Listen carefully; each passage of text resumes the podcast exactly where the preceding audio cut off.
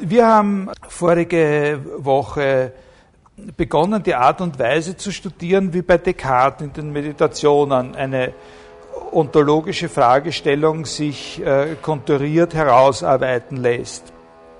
Wir haben äh, gesehen, dass man da sehr gut aufpassen muss, wenn man das möchte, äh, was an den jeweiligen Textstellen eigentlich die leitenden Interessen sind, die übergeordneten Interessen, die er verfolgt. Äh, dort, wo er in der zweiten Meditation äh, dieses berühmte Ich bin, ich existiere, so lange und so weiter, wo er das äh, schreibt, da geht es eigentlich überhaupt noch nicht in irgendeinem seriösen Sinn um die Frage äh, von Existenz, sondern worum es da geht, ist Sicherheit. Eine Selbstgewissheit, bei der die ontologische Dimension eigentlich noch gar nicht äh, problematisiert ist. Und erst mindestens einen Schritt später, in der, wo eben in der äh, dritten Meditation die Existenz Gottes bewiesen werden soll, dort geht es um etwas äh, unter dem Titel Existenz, was wirklich die Frage nach dem Dasein äh, äh, problematisiert. Also erst da kommt Existenz als solche in den Brennpunkt. Und ich habe gesagt, das Wichtige in dieser dritten Meditation sind die Vorbereitungen, die theoretischen Zurüstungen, die er für diesen Beweis der Existenz Gottes trifft. Die lassen sich verstehen als Unterscheidungen, die man in Bezug auf Ideen, also die Vorstellungen, die wir haben, machen kann.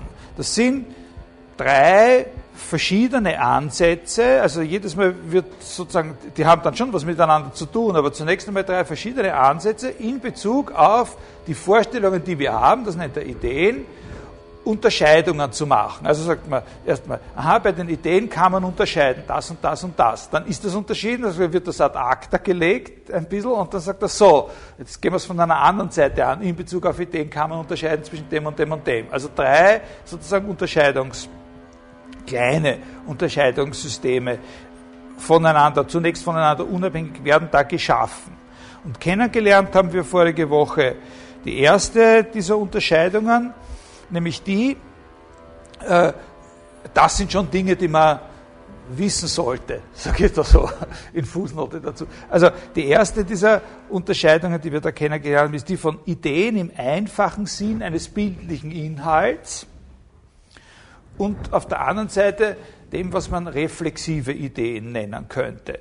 Diese reflexiven Ideen werden dann ihrerseits noch einmal eingeteilt. Da könnte man jetzt äh, zwei eigene Ausdrücke prägen, äh, in emotive und kognitive. Und die kognitiv-reflexiven Vorstellungen oder Ideen, das sind Urteile. Und die, das andere sind Willensäußerungen, Willens- oder Gemütseinstellungen, könnte man sagen. Und die entscheidende Feststellung, die er da trifft, nachdem, wenn er diese Unterscheidung macht, ist, dass eben nur die reflexiv-kognitiven Vorstellungen, die Urteile mit einem problematischen Wahrheitsanspruch verbunden sind. Also in der Sprache, was ich, Wittgensteins würde man sagen, äh, dass nur diese diese, nur in Bezug auf die reflexiv-kognitiven Vorstellungen, die Urteile, ein Wahrheitsanspruch sinnvoll ist. Äh, bei den einfachen Ideen und bei den emotiv-reflexiven Vorstellungen ist die Wahrheit trivial. Also das erste war eben diese Unterscheidung einfacher bildlicher Inhalt, reflexiv, bei den reflexiven Unterscheidungen emotive und kognitive und die kognitiven sind die Urteile und die Urteile sind diejenigen, wo, äh, wo äh, sozusagen in einer sinnvollen, in einer nicht trivialen Weise von einem Wahrheitsanspruch äh, gesprochen werden kann. Äh, wenn ich, weil, wenn ich, also sagen wir bei diesen einfachen Ideen, einfachen Vorstellungen, äh, wenn ich mir einbilde, ein Händel hupfen zu sehen, dann biete ich mir eben einen Händel hupfen. Da gibt es keine Frage. Und, und, und wenn ich mir wünsche, dieses Händel zu essen, dann wünsche ich mir dieses Händel zu essen. Ne? Also äh, abkrageln, braten, essen, äh, dann wünsche ich mir das eben. Das ist auch keine Frage der, der Wahrheit. Nur wenn die Frage ist, ob dieses Händel schon alt und zäh sein wird, wenn ich es, also Behauptung, das ist ein altes zähes Händel und so weiter, da geht es um einen nicht trivialen Wahrheitsanspruch. Jetzt kommen wir zur zweiten von diesen Unterscheidungen und das ist ein bisschen eine anspruchsvollere Sache, das ist die sogenannte Einteilung der Ideen in Idee Innate, Idee Adventitie und Idee Faktitie, also in eingeborene Ideen, Ideen, die einem Adventitie, die einem zustoßen und Ideen, die man äh, gemacht hat. Äh, also da geht's äh, nicht mehr nur um den Inhalt der Ideen, sozusagen, äh, sozusagen die inhaltliche Struktur in einer Idee, einfach oder, oder, oder komplex, sondern da geht es schon um die Form der Ideen. Natürlich haben alle Ideen, alle unsere Vorstellungen in einer gewissen Weise dieselbe Form. Eben das, was sie gemeinsam haben, indem sie eben unsere Vorstellungen oder solche Ideen sind. Also sagen wir, das, was die Idee äh, einer Gurke von einer Gurke unterscheidet, ist in einer gewissen Weise dasselbe, was die Idee äh, eines Sechszylinder-Autos von einem Sechszylinder-Auto unterscheidet. Ne? Also die Idee der Gurke hat mit einer Gurke äh, ja viel, viel weniger gemeinsam wie mit der Idee einer Rübe zum Beispiel oder so. Oder von mir aus auch mit der Idee äh, von irgendwas ganz was anderes. Die hat mit allen Ideen, so verschieden deren Inhalt sein möge, ja eben was ganz was Bestimmtes und viel mehr gemeinsam wie mit ihrem eigenen Inhalt. Ne? Und äh, äh, jetzt ist es eben so, die Frage, die sich bei, die, die bei dieser Einstellung, äh, äh bei dieser Unterscheidung da äh, angezielt wird, ist, äh, auf welche Weise es sein kann, dass ein bestimmter Inhalt eben diese Form des Ideellen annimmt. Also diese Unterscheidung ist eine Unterscheidung in den Antworten auf die Frage, wie kommt es denn, dass ein bestimmter Inhalt die Form der Idee annimmt.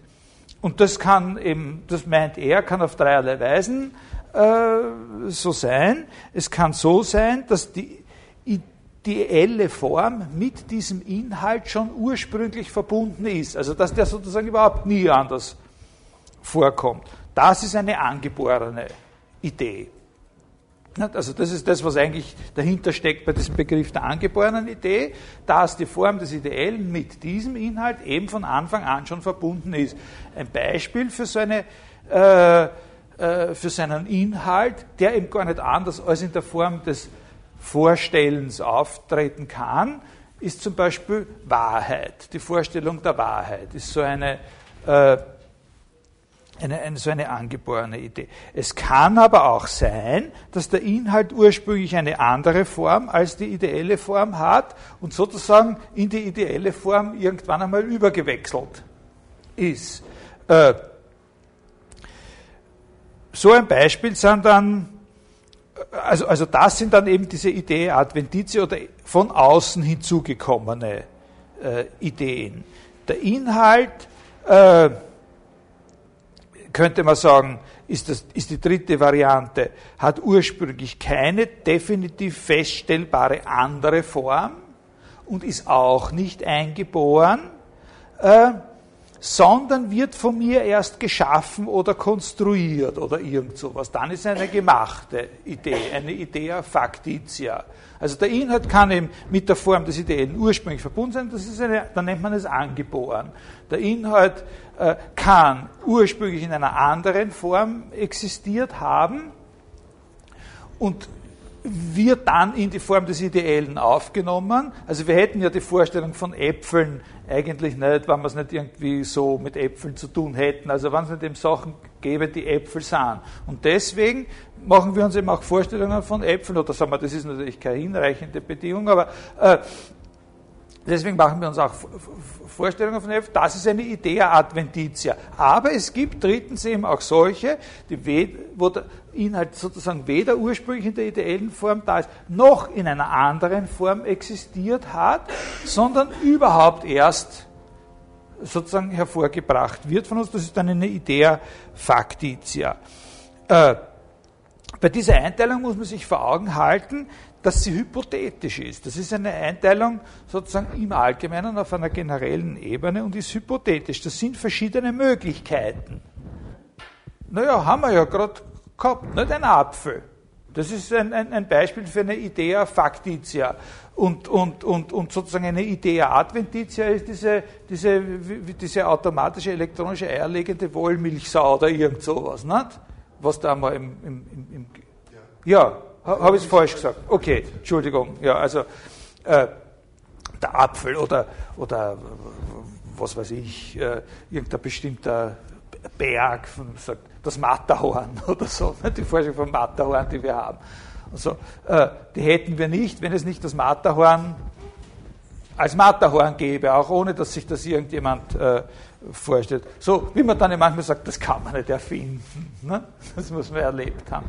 Äh, das Wichtige ist, dass diese Einteilung hier zunächst einmal eine hypothetische ist. Wir wissen nicht, also das sind drei verschiedene Möglichkeiten, aber wir wissen nicht, das ist nämlich der interessante Punkt, ob es Idee Adventitie gibt. Ob es die gibt. Die Frage, ob wir je von einer Idee beweisen können, dass sie von außen kommt, das ist auch eine Frage, die natürlich im Zusammenhang steht mit der, die uns da jetzt im größeren Zusammenhang interessiert. Ob wir die Existenz eines von unseren Vorstellungen verschiedenen Dinges beweisen können. Ne? Also das wichtige Glied in dieser Dreiteilung ist die Idee Adventitia. Ob wir jemals sicher sein können, beweisen können, dass es sowas gibt, dass wir Ideen haben, äh, von der, dass es nicht möglich ist, dass wir die hätten, wenn es nicht etwas gäbe, was sozusagen schon vorher existiert und diese Idee in uns, noch einmal, das ist nicht unbedingt eine hinreichende Bedingung, wie man so sagt, hervorruft. Also diese, diese, diese zweite Unterscheidung dient noch einmal zu einer weiteren Einengung der Fragestellung. Ne, diese Zurüstungen sind alle dazu da, die Fragestellung zu präzisieren und einzuengen. Was heißt es eben, eigentlich die Existenz dieses äh, allmächtigen Wesens äh, zu beweisen. Gibt es eine Idee, so wird das jetzt eingeengt, deren inhaltliche Betrachtung, deren Inhalt uns zwingt anzunehmen, dass sie ursprünglich in nicht ideeller Form existiert haben muss. Und da ist klar, dass das hauptsächlich eine Aufgabe ist, das merkt man, Sie kennen ja eh diesen Text, aber dass das hauptsächlich eine Aufgabe ist der Abgrenzung von der Idea Factitia. Also das meiste dieser, was da an Argumentation drinnen ist in diesen Klärungen, das kreist eigentlich und, und, und natürlich auch sehr viel, sehr viel Text in diesen Erwiderungen auf die Einwände dann, das kreist immer um die Frage der Abgrenzung der Idea Adventitia von der Idea Factitia. Könnte es nicht doch sein, dass ich das, ohne dass ich es recht gewusst habe, selbst zusammengebastelt habe, diese Idee? Ja, das ist eigentlich immer die. Oder gibt es einen bündigen Beweis dafür, dass das gar nicht so gewesen sein kann und dass es also etwas anderes geben muss, was eben in Wirklichkeit das schon war, wovon ich jetzt diese, diesen, diese inhaltliche Vorstellung habe. Wenn ich eine Idee willentlich und mit Bewusstsein erzeuge, äh, da weiß ich natürlich definitionsgemäß, dass sie nicht von außen gekommen ist. Aber das kann man nicht umkehren.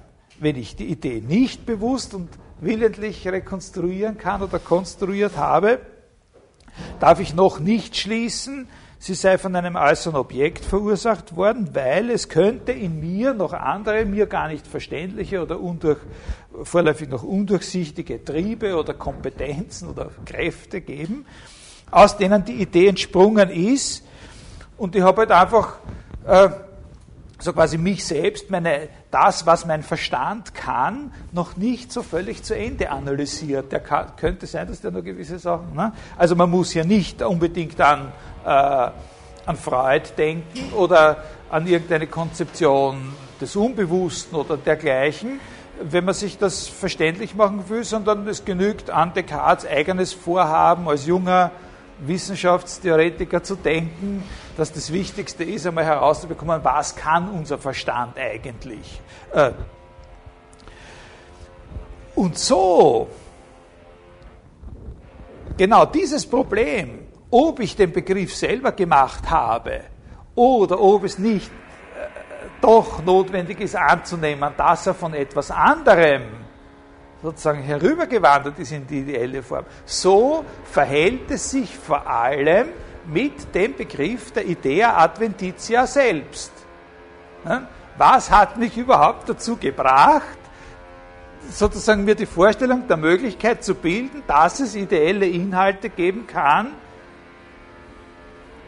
die auch in einer anderen als der bloß ideellen äh, Form sozusagen vorher schon da waren oder existiert haben. Woher habe ich diesen jetzt gerade problematischen Begriff der Idea Adventitia selbst? Geht der darauf sozusagen auf seine ursprüngliche Erfahrung sozusagen äh, zurück, dass man da irgendwie äh, ideelle Inhalte einfach zustoßen können oder so irgendwas. Also äh, wie viele Leute sitzen denn da jetzt, die auch in diese Deleuze-Vorlesung am Nachmittag von mir gehen?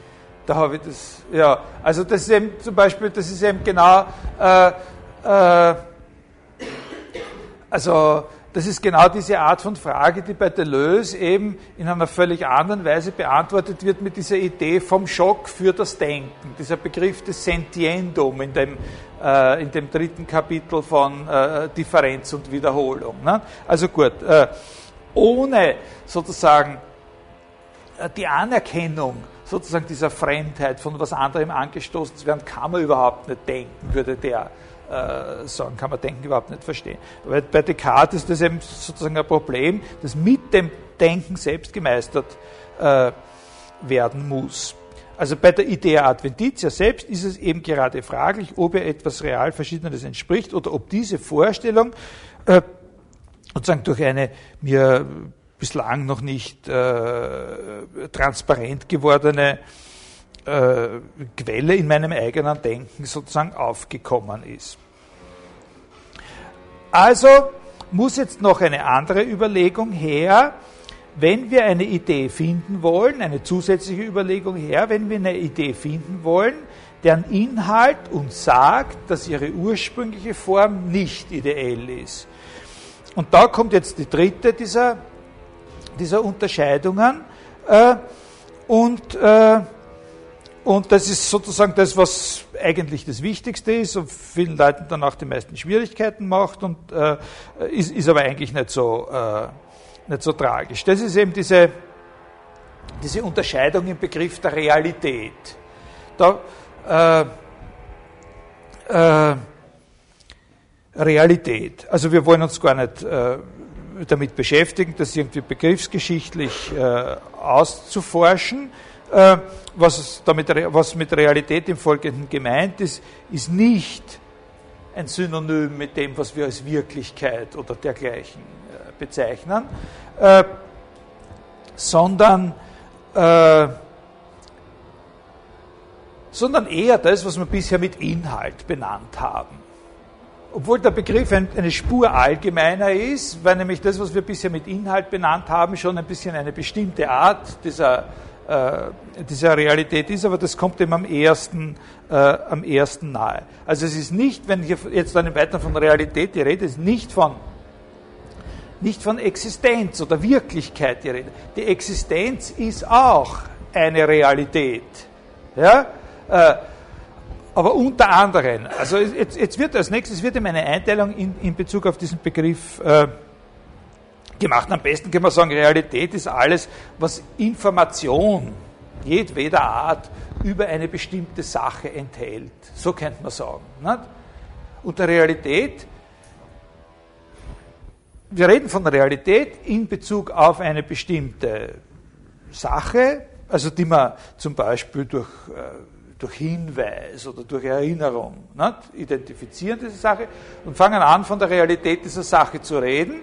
Und was jetzt kommen wird, wird sozusagen die Suggestion sein, dass es drei verschiedene Dimensionen für diesen Ausdruck äh, Realität gibt. Aber insgesamt ist es alles, was man an Informationen welcher Art auch immer über diese Sache beibringen kann. Und diese drei äh, Begriffe, die er da verwendet, heißen objektive, formale und eminente Realität. Äh, objektive Realität ist jetzt dann wirklich ziemlich genau das, was wir bisher mit dem Inhalt äh, bezeichnet haben. Man könnte es noch äh, deutlicher sagen oder drastischer sagen. Die objektive Realität ist genau das, äh, Klammer, relativ wenige, was wirklich in der Vorstellung einer Gurke und in der Gurke dasselbe ist. Das, was in der Vorstellung äh, einer Gurke, sagen wir, man könnte es sogar noch weiter ausführen. Ne? Also zum Beispiel dieser, ich habe das in der Dekadvorlesung im vorigen Semester auch tatsächlich ein bisschen ausführlicher dargestellt und da auf diese Geschichte, auf das Buch von diesem Kämmerling, wie heißt der mit Vornamen? Andreas Kämmerling da verwiesen, da gibt es einen großen Artikel über die Ideenlehre von Descartes und der, und der tut das ein bisschen ausführlich darstellen. Also der, die objektive Realität ist das, was in meiner Vorstellung von einer Gurke, in einer wirklichen Gurke, in einem Bild von der Gurke äh, und in einer Beschreibung der Gurke, was in allen diesen Sachen das gleiche Gurkige ist. Das ist die objektive Realität. Also auch hier aufpassen, objektive Realität heißt auch nicht, das Wort objektiv heißt genauso wenig wie das Wort Realität wirklich, sondern das ist eben dieses Inhaltliche. Nicht? Das, was man intendiert, was man rüberbringen will, sozusagen als Inhalt, wenn man über die Sache redet. Ja? Äh, das ist die objektive Realität. Aber natürlich ist trotzdem die Gurke von der Idee der Gurke äh, total verschieden und auch diese Information über die Verschiedenheit der Gurke von der Idee der Gurke lässt sich übermitteln, betrifft aber jetzt eben nicht den Inhalt, sondern die Art, wie der Inhalt existiert. Ob er als das, was er ist, sozusagen existiert, oder ob er nur als Vorgestellter existiert oder als abgebildeter, abgemalter, fotografierter und so weiter und so weiter. Und das nennt er formale Realität. Also die formale Realität, äh, da gibt es traditionell auch einen anderen Begriff, also in der scholastischen äh, Terminologie gibt es für das, was Descartes die formale Realität nennt, auch den Begriff der aktuellen oder der Aktualitas, der aktuellen Realität oder der Aktualität, also eben wirklich als Gurke sein, nicht nur als Gurke vorgestellt, abgebildet und so weiter und so weiter, äh, sondern auch als das existieren. Das ist ja zum Beispiel dieser Unterschied äh, zwischen sozusagen objektiver und formaler Realität oder objektiver und aktualer Realität. Das ist ja ein unglaublich wichtiger Unterschied nicht nur von theoretischer Art. Ne? Also das ist ein Unterschied, der, der sozusagen enormes zu tragen hat, auch in theologischen oder moralischen Kontexten. Nicht nur ein Bild oder ein Ideal davon zu haben, was es heißt, ein Mensch zu sein, sondern auch wirklich einer zu sein. Das ist nicht nur eine Frage sozusagen in der Erkenntnistheorie oder in der theoretischen Philosophie, sondern das ist ja eine Frage in der, in der Moralphilosophie. Ne? Da muss man einmal drüber nachgedacht haben, was dieser Begriff für Schwierigkeiten hat und sich dann ruhigen Blutes sagen können, ja, ich bin auch wirklich ein. Bin ich in sozusagen aktualer Realität wirklich ein Mensch oder, oder hupfe da nicht nur irgendwie sozusagen ein Ideal dauernd hinterher? Ne? Das ist eine sehr, sehr, äh, sehr, sehr wichtige Angelegenheit, eben nicht nur in der, das ist eine bestimmte Möglichkeit, Fragen zu stellen, die weit über das Gebiet der theoretischen Philosophie äh, hinausgehen. Wollte nur, also Fußnote war das natürlich nur. In der Gurke ist die Realität Gurke eben nicht nur objektiv, sondern auch formal. Ja? Und das Dritte, der dritte Begriff, das ist jetzt noch einmal äh, was anderes und das ist ganz, ganz besonders charakteristisch und das hat auch sehr, sehr, äh, da gibt es auch einen sehr, sehr engen Bezug zu diesen Fragestellungen, die Deleuze bei Spinoza äh, äh, untersucht oder, oder, oder besonders unterstreicht. Das ist eben der Begriff der eminenten Realität oder eben der Begriff der Eminenz. Im, äh, also eine Realität kann nicht nur objektiv oder formal, sondern auch eminent gesetzt sein. Also ich habe da immer dasselbe Beispiel, äh, und, und ich sage immer vorher, es ist Hajat, aber es gibt kein, kein Beispiel dafür, dass das nicht irgendwie äh, problematisch wäre. Also ich habe da immer eben das, das Beispiel mit, einem, mit dem Videoband. Ne? Also das Videoband, auf dem wir eine Opernaufführung oder irgendwas aufgenommen haben. Ne? Wir haben im Fernsehen die Fledermaus gesehen äh, zu Silvester und es ist ein großes Glück, dass wir sie damals vor zehn oder zwölf Jahren gesehen haben, diese Otto Schenk-Inszenierung.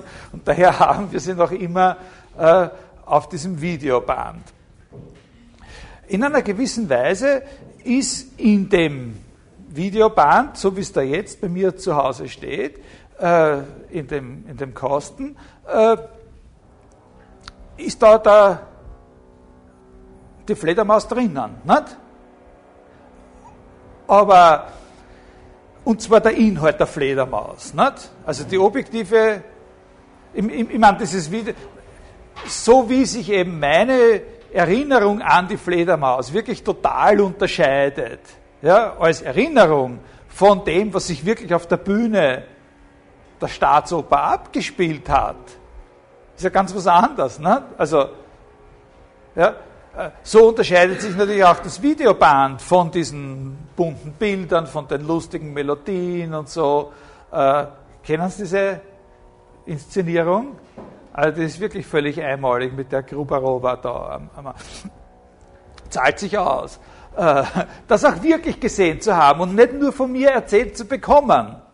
Da kriegen Sie die objektive Realität. Aber, aber, sozusagen, Sie würden es auch gerne in formaler Realität und die formale Realität der Fledermaus ist eben eine Aufführung mit allem Drum und Dran, mit den Leuten, die da schreien und, und, und die Musiker, die ihren Wirbel machen und so, der Dirigent, der herumhupft und die. Ne?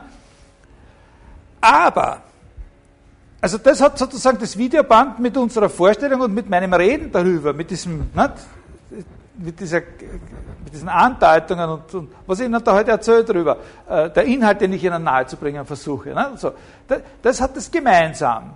Mit meiner Vorstellung, mit meinem Reden hat das Videoband was gemeinsam. Ne? Eben das, dieselben Inhalte da. Der Unterschied ist der, dass man es aus dem Videoband lebendig machen kann wenn ich das Videobandel in den Videorekorder einlege, dann kann ich auf dem Fernseher das wieder sehen. Äh, das ist natürlich auch zugleich der Punkt, wo, das, wo der Vergleich ein bisschen hatscht, weil ich bin ja eben jetzt dann doch nicht in der Oper und so weiter und so weiter. Aber sagen wir mal, das Ganze würde eben aus dieser Folge von Bildern und aus den Melodien bestehen und nicht sozusagen aus wirklichen Menschen, die da schwitzen während singen und solche Sachen. Äh, äh, das Videoband enthält sozusagen in dem Videoband ist außerdem der objektiven Realität der Fledermaus auch noch ein Potenzial, die Fledermaus wirklich werden zu lassen. Ja? Und das meint er mit eminent. Also, die eminente Realität einer Sache, wenn eine Sache in eminenter Realität gesetzt ist, dann ist sie zwar nicht in formaler Realität gesetzt, aber auf eine Art und Weise, die sozusagen in einer, in einer gewissen Weise fast noch stärker ist, weil sie das Potenzial enthält. Sie enthält sozusagen, man könnte auch sagen, in eminenter, in eminenter Realität ist sie in den, in den Künstlern, die das geschaffen haben, nicht? gesetzt werden, nicht? könnte man sagen. Der hat das, ja? Ja, zum Beispiel. Zum Beispiel die Musik in der Partitur oder so. Nicht? Oder in allem dem eben, was notwendig ist damit. Nicht? Zum Beispiel, dass überhaupt irgendwelche Musiker existieren, irgendwelche Leute existieren, die Geige spielen können, ist auch ein wesentlicher Punkt. Oder dass es jemanden gibt, der singen kann und nicht alle Menschen stumm sind auf einmal. Nicht? Oder so.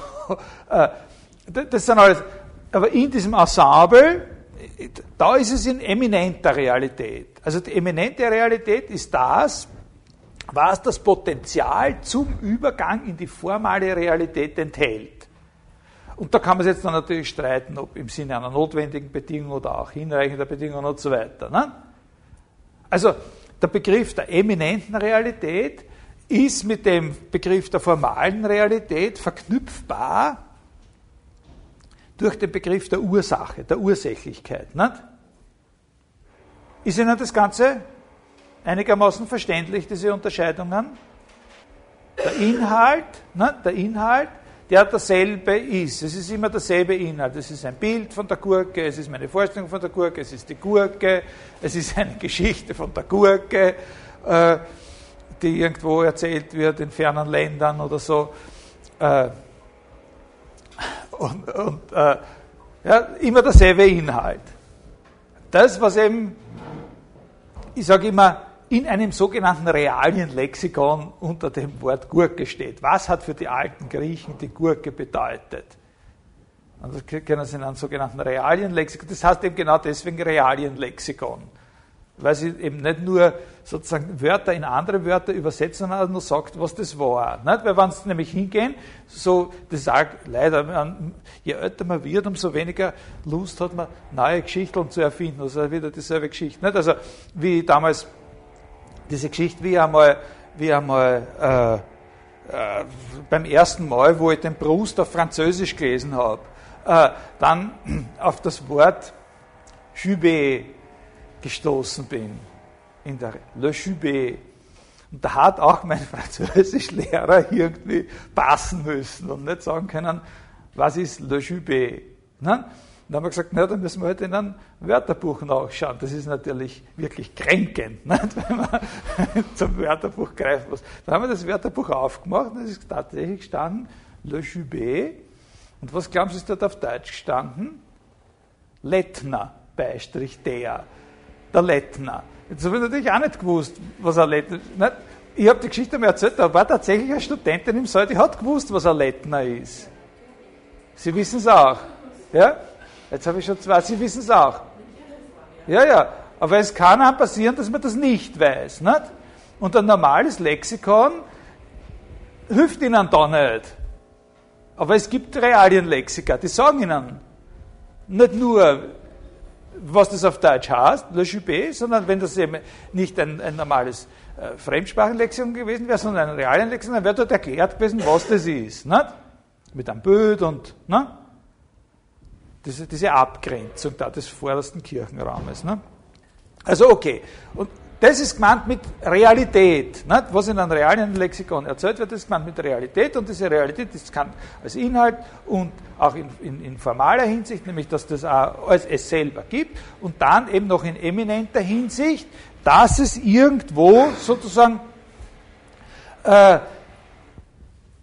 in einer Instanz, die es hervorbringen kann, auch schon enthalten sein muss, eben in der Form des Potenzials, dass diese Instanz äh, dass diese Instanz verkörpert. So, das ist, das ist jetzt ein Teil in dieser dritten Stufe. Dies, diese Unterscheidung von, in, in, Bezug auf die Realität, von objektiver, formaler und eminenter. Und dann kommt, und jetzt kommen wir dann schon eigentlich zu diesem Beweis, wie er das wirklich beweist, das tun wir nicht, nicht sozusagen in allen Facetten und Varianten jetzt diskutieren, sondern ich sage nur, wie, wie es geht.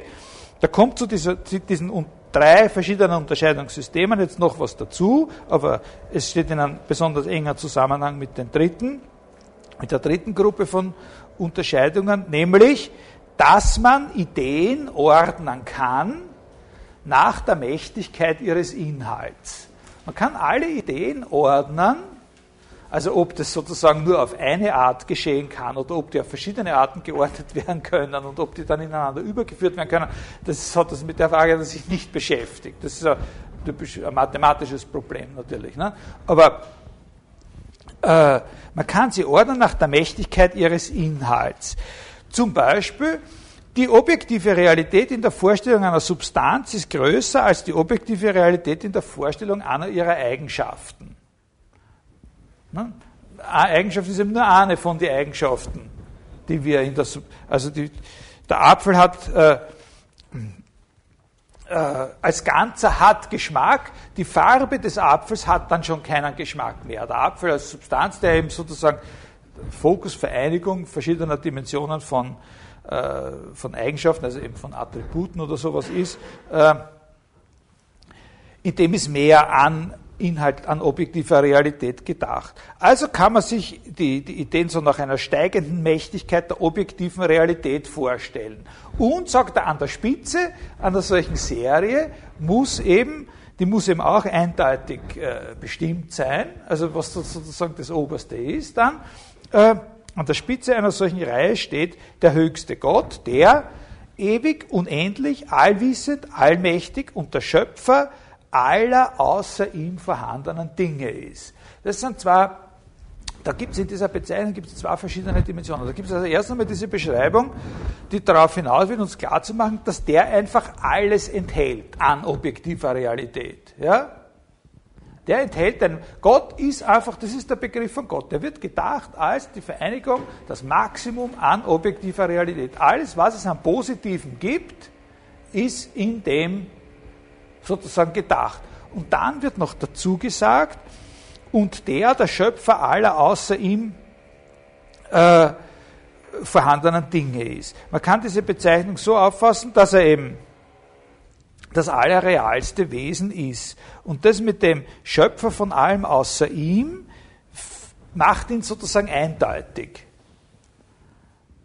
Das kann man zunächst einmal so verstehen, dass dieses und er ist der Schöpfer von allem außer ihm eine Klausel ist, die sicherstellt, dass es davon nur einen gibt ne? wenn er der Schöpfer von allem außer ihm ist.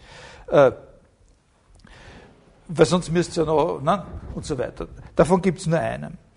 Äh, wichtig für die weitere Argumentation ist, dass Descartes an dieser Stelle sagt, und das ist eine Idee, die habe ich euch jetzt erklärt, Leute, und das ist doch klar, das könnt ihr euch doch alle vorstellen, oder? Ist das nicht klar für euch, was da gemeint ist? Ne?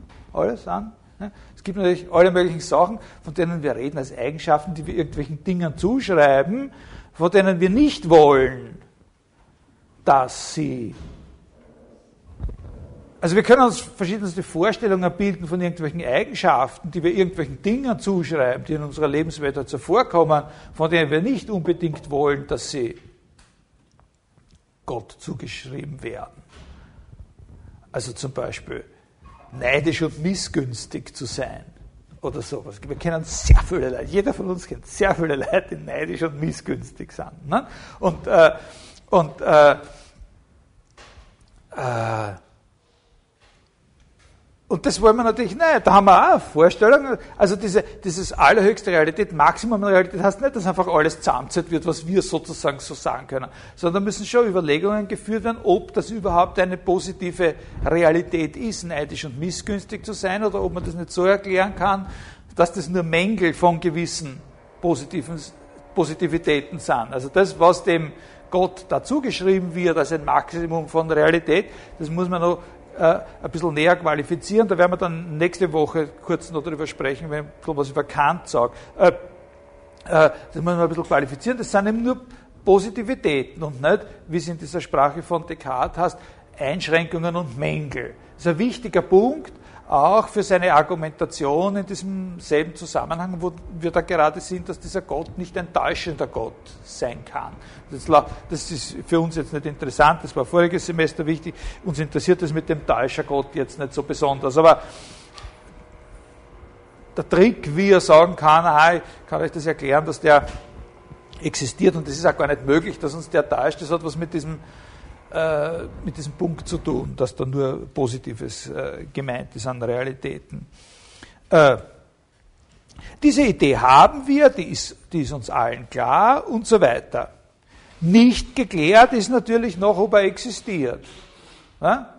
Und da muss er jetzt sozusagen tatsächlich noch ein zusätzliches äh, eine zusätzliche Annahme einführen und dann ist aber auch schon soweit, also jetzt stehen wir vor der Vollendung des Gebäudes, von dem ich gesagt habe, das ist relativ umwegig aufgeführt, dieses Gebäude, nämlich er führt jetzt noch das Prinzip ein, die Ursache des So-Seins oder des, und auch des Daseins jedes Dinges muss mächtiger sein als das Ding selbst. Also er argumentiert sozusagen mit einem äh, Primat der Ursache über die über das von ihr Verursachte. Äh, dasjenige, was verursacht, dass ein Ding eine gewisse Realität hat, muss selbst mehr an dieser Realität oder an Realität überhaupt besitzen. Und dann läuft das Argument natürlich so, äh, entweder ein Ding hat seine Realität von einem anderen, dann ist es sowieso so wie beschrieben, oder es hat seine Realität von keinem anderen, dann hätte es sie aus dem Nichts, das ist unmöglich. Und das Interessante an dem Gebrauch dieses Axioms liegt eben darin, dass er damit versucht, diese Grenzlinie von objektiver und formaler Realität zu, äh, zu überwinden. Dass er sagt, wenn wir uns ein Wesen vorstellen, das ein Maximum an objektiver Realität in sich vereinigt, und es zugleich als dasjenige Denken, was alles außer ihm selbst erschaffen hat, ja? Also dass es alles andere erschaffen hat, was es gibt, dann können wir gar nicht anders als anzunehmen, dass dem sozusagen auch objektive, also auch formale Realität äh, zukommen muss, weil sonst wäre es etwas anderes als es selbst. Es ist ja alles, was an objektiver Realität schon, schon was, was da gibt, ist schon ausgeschöpft in der bloßen Idee der Sache.